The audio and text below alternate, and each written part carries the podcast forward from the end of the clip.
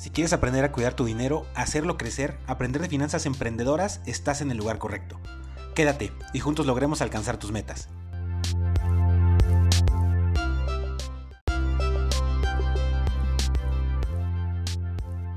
Hola, espero que estés muy bien. Pues ya llevamos dos semanas de este nuevo año y como todo nuevo año es un nuevo ciclo. Es una nueva oportunidad para volver a empezar, para hacer las cosas mejor. Entonces, en este inicio de 2022, si todavía no has empezado a organizar tus finanzas, pues es momento de hacerlo. Siempre que queremos empezar a organizar nuestras finanzas, nos podemos topar con él por dónde empiezo, cómo empezamos, qué hacemos.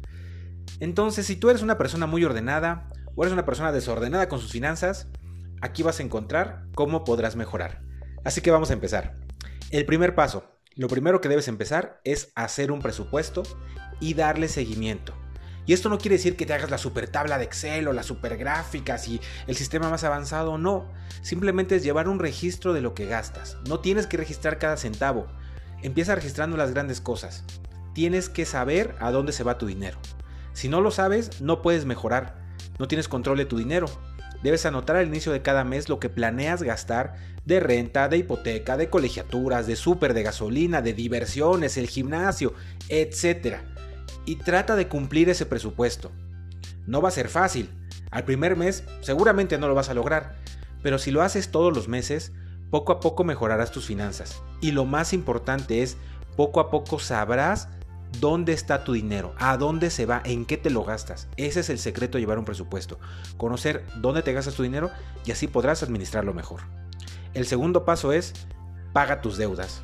Si tienes deudas que te ahogan, que consumen mucho de tu dinero, debes pagarlas para poder empezar a ahorrar. Ahora que ya sabes a dónde se va tu dinero, con el presupuesto sabes a dónde se va, ya puedes aprender a gastarlo mejor. Puedes identificar gastos que son innecesarios y ahorrar en tus gastos. Ese ahorro, úsalo para pagar tus deudas. Probablemente no sea rápido, pero vas a poder hacerlo. El tercer paso para mejorar tus finanzas es asegurarte. Si no cuentas con servicios médicos, o si no tienes un seguro de invalidez o de vida, debes asegurarte. Si tienes una enfermedad medio grave o grave, te vas a gastar mucha lana en curarte si no tienes servicios médicos.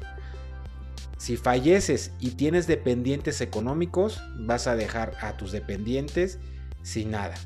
O peor aún, si sufres una invalidez, te vas a convertir en un gasto. No solo dejarás de, de generar dinero, sino que vas a costar mucho tú y tu familia se van a acabar los ahorros que tengan y probablemente van a vender sus cosas para cubrir los gastos necesarios.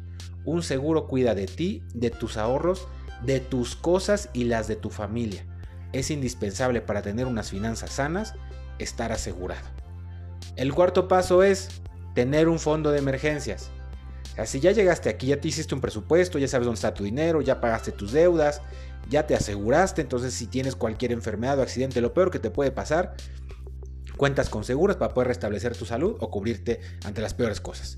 Ahora lo que sigue es hacer un fondo de emergencias. Esto ya es llegar a un nivel intermedio. Un fondo de emergencias debe ser un fondo, un ahorro que cubra de 3 a 6 meses de tus gastos.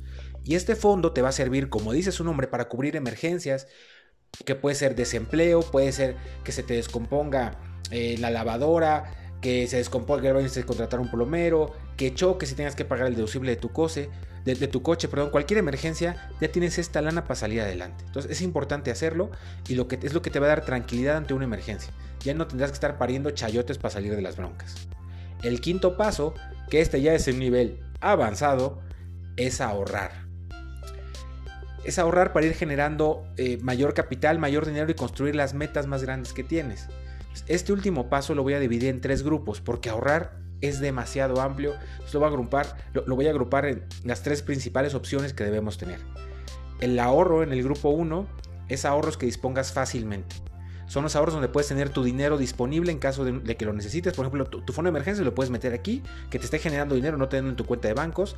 O puedes generar un ahorro a corto plazo. A lo mejor te quieres comprar un coche en uno o dos años o tres, eh, para un viaje que quieras hacer en un año. Entonces, e, este ahorro lo vas a ir teniendo ahí a corto plazo, que sea disponible. Te va a dar pocos rendimientos porque es poco disponible, pero te va a generar algo, ¿no? Que te genere más que la inflación debes de buscar. No es un riesgo bajo, riesgo moderado. El grupo 2 ya es ahorro a más largo plazo, que es ahorro para tu retiro. Hoy en, México la mayoría de las personas vamos a jubilar con las afores y se estima que nos pagarán un 40% de nuestro sueldo. Esto es muy poco. Imagínate si hoy solo vivieras con el 40% de tu sueldo. Entonces debes ahorrar más para tu retiro. ya sea que tú le metas más lana a tu Afore o que te contrates un plan para el retiro que puedes deducir de impuestos. Ambas esas cosas las puedes deducir de impuestos. Utiliza eso a tu favor. Si hoy pagas impuestos, pues que Hacienda te devuelva algo, paga menos impuestos por estar ahorrando para tu retiro. Este ahorro es un ahorro a largo plazo. Es dinero que vas a ahorrar y que te vas a olvidar de él hasta que te jubiles. Cuando llegues a la jubilación ya vas a tener esa tranquilidad de que construiste un retiro. Mientras más joven empieces, más dinero vas a juntar y con menos esfuerzo.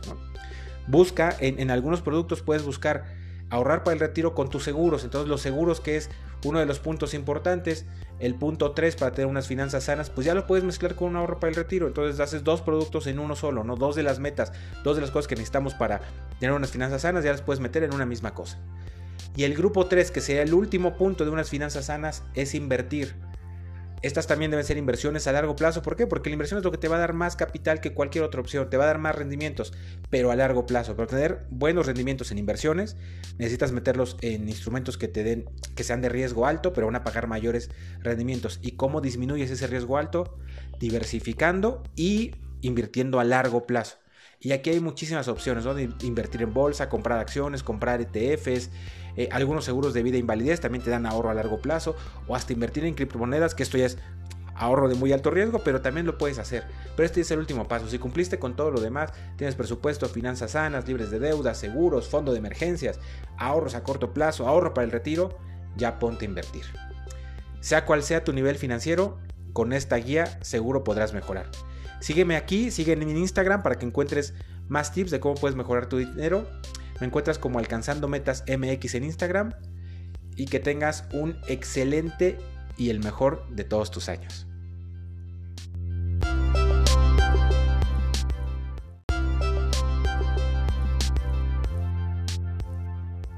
Esto fue todo por hoy.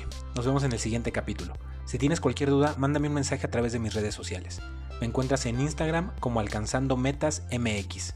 Inscríbete a este podcast, cuida tus finanzas y cambia tu futuro.